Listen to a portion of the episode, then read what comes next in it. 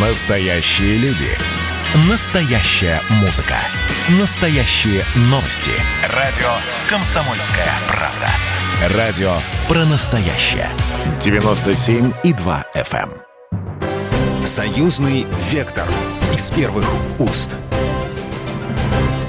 Вы слушаете программу «Союзный вектор». Меня зовут Екатерина Шевцова. На этой неделе новость я увидела на новостных лентах. Президент России Владимир Путин наградил директора Центрального музея Великой Отечественной войны Александра Школьника и еще шесть человек за вклад в реализацию проекта по созданию Ржевского мемориала советскому солдату.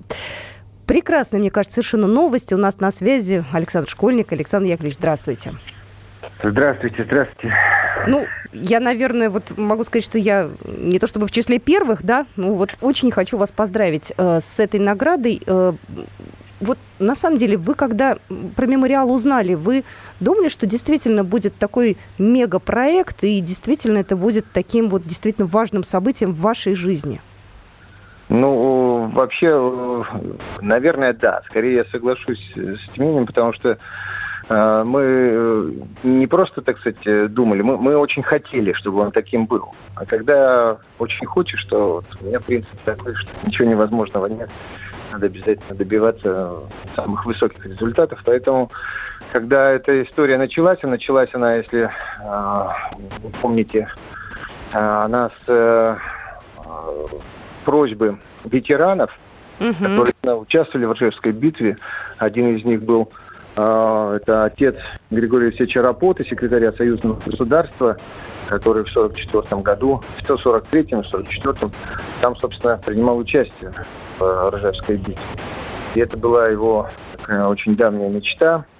И слава богу, что Григорий Алексеевич э, нашел в нашем лице единомышленников, и мы все вместе это все сотворили, в конце концов.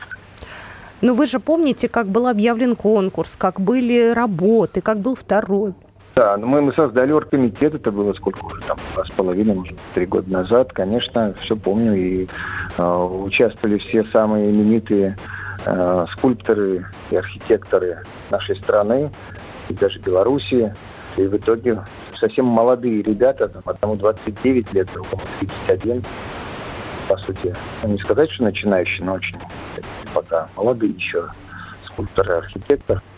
Да, это Константин Фомин, да, и э, Коробцов, да, вот ребята, которые действительно вошли в историю. Скажите, пожалуйста, э, вы как вот за ну, год будет летом, да, с момента открытия, э, можете ли вы сказать, что Ржевский мемориал стал такой одной из э, туристических важных точек военно-патриотического туризма на карте России?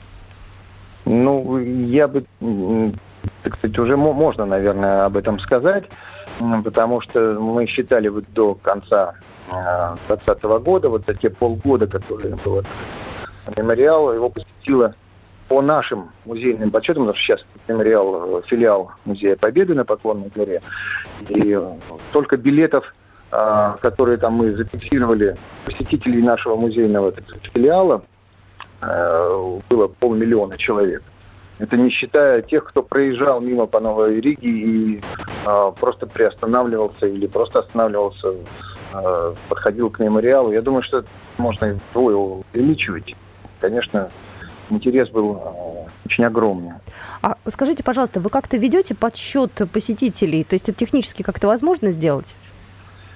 Ну вот я еще раз повторяю, что мы подсчитываем только тех, тех людей, которые заходят в наш в здание э, музейчика, который мы там создали рядом с э, мемориалом, угу. рядом солдатам непосредственно. Вот. А тех, кто просто подъезжают, э, говорю, подходят, возлагают цветы или э, там находятся несколько минут, мы ничего не можем просто физически. Хотя, знаете, я подумала, а музей работает, он же не круглосуточно работает, он же там в определенные часы. Да, да. А люди-то, э, я вот просто наблюдаю, у меня есть на моем телефоне Э, камеры видеонаблюдения, можно издалека на расстоянии смотреть. То есть люди ночами просто ходят там. Там а, ночью, вечером, ночью там просто особенно красиво, потому что подсветка есть всего мемориала, и музыка звучит. То есть это народ круглые сутки проезжаем по трассе. Ну, конечно, конечно, люди к этому причастны. Кстати, я знаю, что вы тоже э, отслушивали вариант оркестровки, который писал мой коллега Алексей Назаров. То есть как-то все так взаимосвязано получается, да? Он... Ну, в общем, да, мы как-то хотели э, сделать так, чтобы оно было очень атмосферным, как это модно сейчас говорить, э, местом, чтобы там и музыка была, и вечером э, подсветка особенная. Поэтому большое значение придавали музыкальному оформлению. Спасибо Алексею Назарову, который э, сделал э, оригинальную аранжировку песни «Журавли», которая теперь э, открывает каждый час. Угу. То есть такая визитная карточка этого места. А, Александр Яковлевич, а расскажите, пожалуйста, нашим слушателям про музей интерактивный. Я-то была там на месте, но хотелось бы услышать от вас, как это выглядит, что там можно увидеть, и когда он открыт, что тоже важно, чтобы люди планировали свой э, маршрут. Ну, открыт он э, с утра до вечера, в общем. Там у нас люди такие работают, которые на, особенно за временем не следят. Если есть посетители, то... Подзадержатся даже, да? Задерживаются и проводят экскурсии. Это на нет, ты тут не расскажешь. Я думаю, что надо просто ехать туда. А, потому что внутри это там э, нашего здания музейного, там тоже своя особая и атмосфера, и обстановка. И всех поражает, а, во-первых, такая витрина, которую мы придумали в свое время. Витрина прямо в полу. Угу. Огромный квадрат, такой э, под стеклом, и э, там размещены э, предметы, которые были найдены поисковиками на полях Ржевской битвы. И это и каски ржавые простреленные, и противогазы, и пули, и снаряды. То есть такое ощущение, что ты идешь просто по вот этому полю битвы. И можешь рассматривать все эти предметы, настоящие, по сути, артефакты, погружаться ту обстановку в то время. Вот как-то так. Вот. Самая, наверное, интересная такая деталь всего этого пространства. Скажите, пожалуйста, а имена, фамилии э, погибших бойцов, они как-то в музее отображены? Я знаю, что они есть, э, ну, в металле есть, да, но туда же, конечно, все не поместились. Да, в металле не поместились, но вот в музее у нас может принимать все истории семейные. Мы очень ждем, что э, наши граждане, потомки тех э, героев, которые воевали там, погибли, они нам будут присылать э, эти истории вместе с фотографиями, и в конце концов там можно будет, э, приезжая, искать их и показывать своим родным, близким, детям, внукам. Даже сейчас можно вам присылать э, информацию. Вдруг кто-то из наших слушателей не знал и только что об этом услышал? Конечно, конечно. И, фами... и, и, и фотографии, и какие-то, возможно, там... Да, и истории, семейные легенды, воспоминания, может быть, какие-то архивные документы. Нам это все очень интересно. Вы с поисковиками сейчас на связи? Вы работаете совместно или пока так общаетесь и все? Или есть у вас постоянный контакт?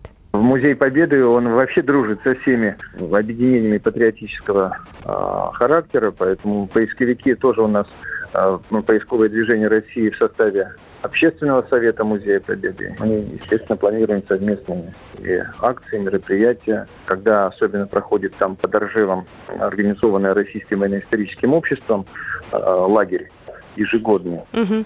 То, э, вот уже в прошлом году ребята посещали в мемориал и устраивали э, мероприятия памятные после мемориала. Так что мы там в плотном контакте с ними поисковиками. Ну и последний вопрос. Я понимаю, что этот год не юбилейный, что все основные мероприятия были в 2020 году. Юбилей Победы этот год, э, может быть, пройдет поскромнее. Э, что-то особенное, какие-то э, будут новые открытые, возможно, у Музея Победы филиалы или что-то еще, или выставки, что-то такое, что хотелось бы нашим слушателям вот о чем рассказать и куда пригласить?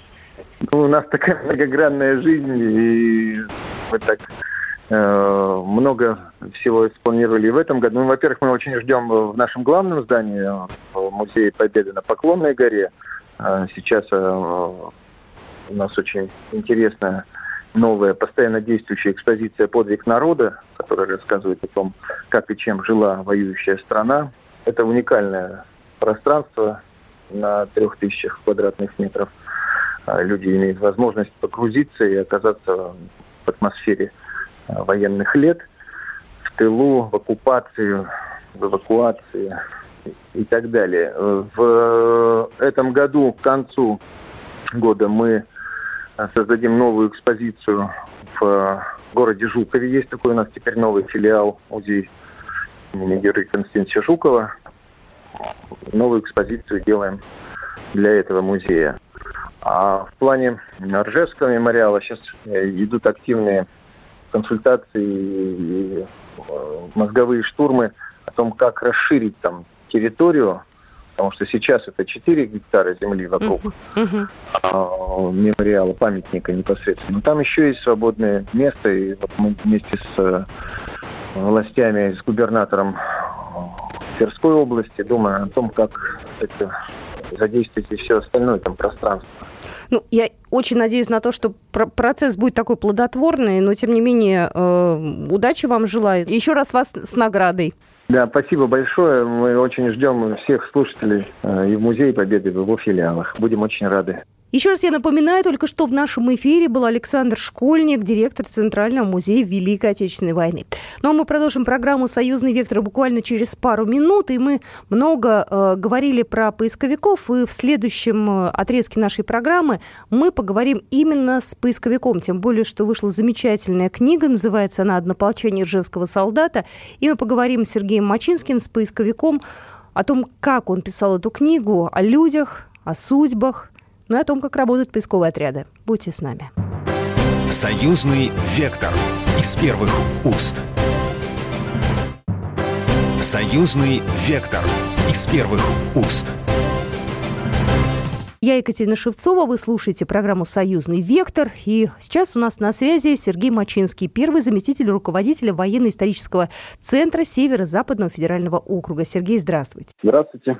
Сергей, вот я держу в руках книгу «Однополчание Ржевского солдата», так она называется, издана при поддержке Постоянного комитета союзного государства. Скажите мне, пожалуйста, как появилась эта книга? Как появилась вообще сама идея и как долго вы собирали и готовили материал для этой книги?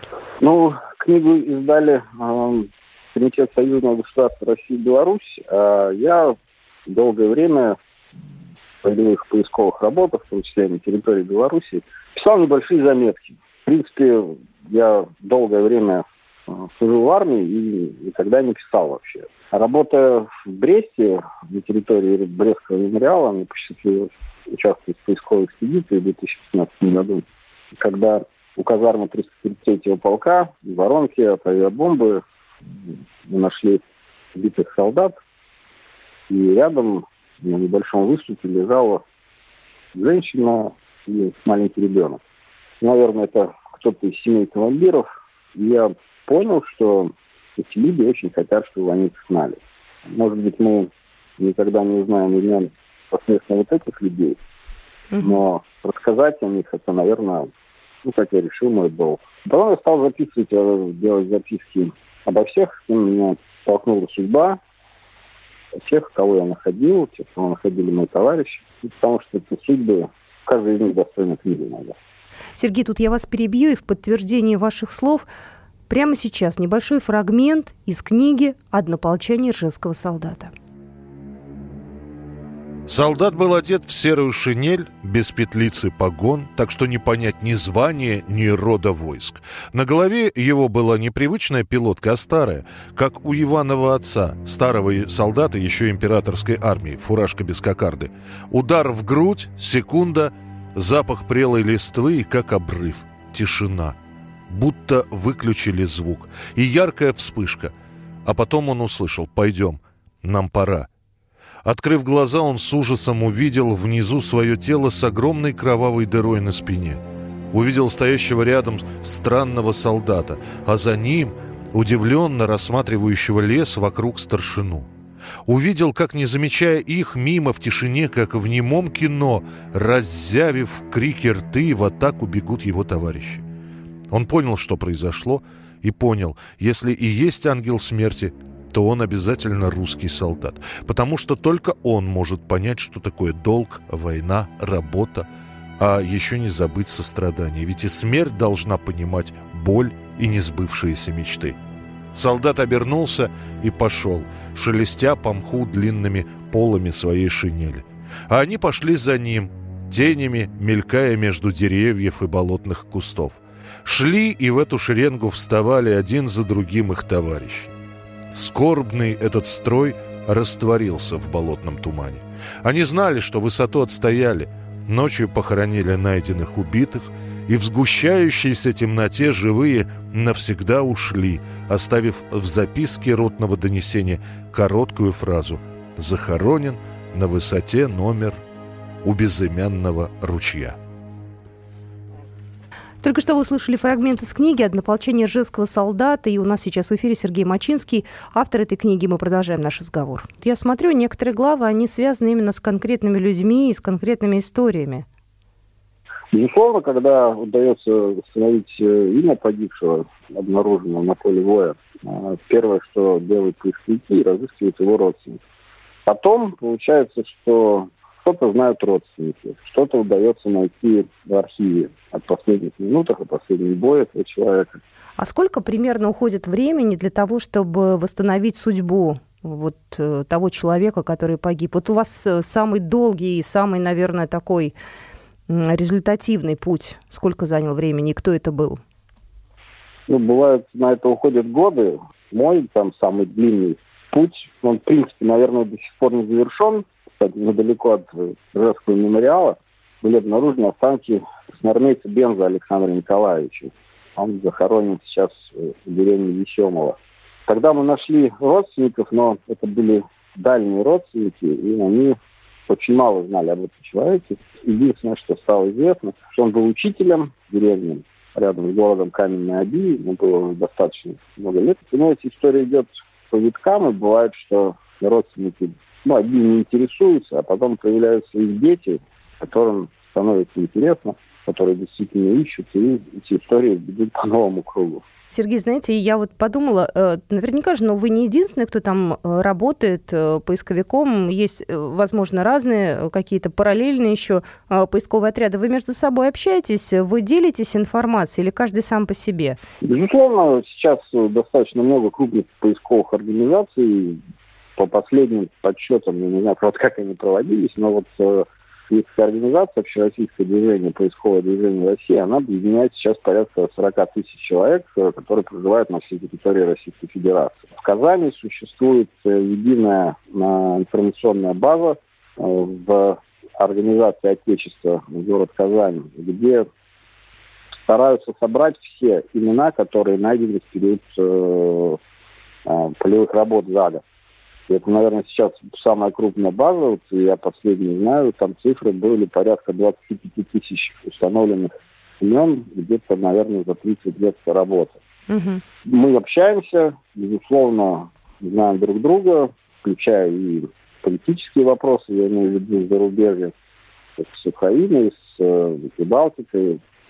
Для нас эти границы не существуют, и мы общаемся своими коллегами по всей территории бывшего Советского Союза и стараемся, чтобы для тех, кого мы находим, для них тоже не было границ, потому что их не было раньше. Каждый год погибшие, которых родственники проживают и где-то обнаружены на территории других государств, возвращаются домой. У нас существует проект «Дорога домой», который помогает вернуться погибшим на родину. Сергей, скажите, пожалуйста, а как выглядят ваши поисковые экспедиции? Вот э, Просто наши слушатели, я думаю, вряд ли себе представляют весь процесс. Поисковые экспедиции, как э, любая, в принципе, серьезная работа, имеет э, разные форматы. Есть э, экспедиции так называемого выходного дня, разведывательные визиты, когда имеется определенная информация, она поступает из различных источников, то есть есть целенаправленная работа в архивах, где мы ищем какую-то информацию, потом едем ее проверять и понимая, что вот здесь имеется большой фронт работ, приглашаем товарищей и как бы встаем надолго. Есть формат э, экспедиции так называемой вахты памяти. Ежегодно в нашей стране происходит массовое мероприятие, называется «Открытие вахты памяти», куда собираются все лидеры наиболее крупных объединений, делятся опытом, общаются, какие-то поднимают глобальные вопросы, это, в принципе, происходит всегда весной, и это в конце марта. И с начала апреля начинаются массовые экспедиции, такие долгие, ну, две недели. Наша задача отработать, пока не поднялась трава. Когда поля отпустили снег, ушел, земля оттаяла, но еще не поднялась трава. И основная бахта памяти проходит два раза в год, две недели в апреле до майских праздников до Дня Победы и две недели в октябре, когда трава уже легла, но снега еще нет. В основном собираемся по ну, личным каким-то предпочтениям. То есть приезжают люди из тыловых регионов, это там, где не было войны, берут отпуска, и вот две недели ставится большой полевой лагерь, в зависимости от количества людей, обустраивается быт. В принципе, такая более близкая к армейской распорядок, знаете, такой э, вопрос абсолютно дилетантский, наверное, но тем не менее я много читала про всякие истории, которые происходят в мясном бару. Там тоже полегло много наших бойцов, и тоже экспедиции есть. Скажите, пожалуйста, а есть какая-то мистика вообще вот в вашей, ну, можно сказать, работе? Мясной бор достаточно трагическая история, да, безусловно. Мясной бор еще известен тем, что, в принципе, первый поисковик Советского Союза Николай Иванович Орлов начал свою работу именно в лесном бару. Из, извините, я перебью. А мне кажется, вы про него в книге пишете. Это он или нет? Я, я эту фамилию... Его сын Александр Иванович. Это Александр Николаевич, его сын. А, понятно. Ну, все равно, все, значит, я правильно все Ну да, это, в принципе, семья Орловых, которая, как бы, известна всем, на каждому поисковику. И вот его сын Александр Николаевич до сих пор продолжает эту работу, хотя ему уже 63 года. Угу. Но он каждый год выходит в лес и продолжает поиск. Касаемо мистики, если не верить в духовную составляющую, в душу да, человека, то бессмысленно заниматься этим делом в принципе. Если относиться к тому, что мы находим просто как костям, это смысла не имеет. Э, мы стараемся видеть не останки человека, а человека. И, безусловно, люди, которые этим занимаются, обладают духовной глубиной, что зачастую стараются что-то додумать, что-то домыслить. Когда мы находим солдата, мы хотим представить последние минуты его жизни а, и дорисовываем какие-то картины на основании того, что видим. А, мистика связана, наверное, тоже с этой духовностью, потому что я действительно видел места под тем же Ржевом, когда мы приезжали, и знали, что здесь э, очень много погибло людей, потом мы находили там огромное количество людей, лес был мертвый. То есть он был красивый, солнечный, но там не было ни птиц, ни, ни даже насекомых. С чем это связано, ну, тогда объяснить, наверное, очень сложно, да. Можно просто вспомнить песню, если не поют деревни не растут, да. Угу. А когда Погибшие были захоронены, и подняты и перенесены на воинские захоронения. Лес через какое-то время становился абсолютно обычным. Да. Огромное спасибо. У нас в студии был Сергей Мачинский, первый заместитель руководителя военно-исторического центра Северо-Западного федерального округа. Спасибо большое. До свидания, всего доброго. Ну а на этом программу «Союзный вектор» мы заканчиваем. С вами была Екатерина Шевцова. Всего хорошего. Программа произведена по заказу телерадиовещательной организации Союзного государства. Союзный вектор из первых уст.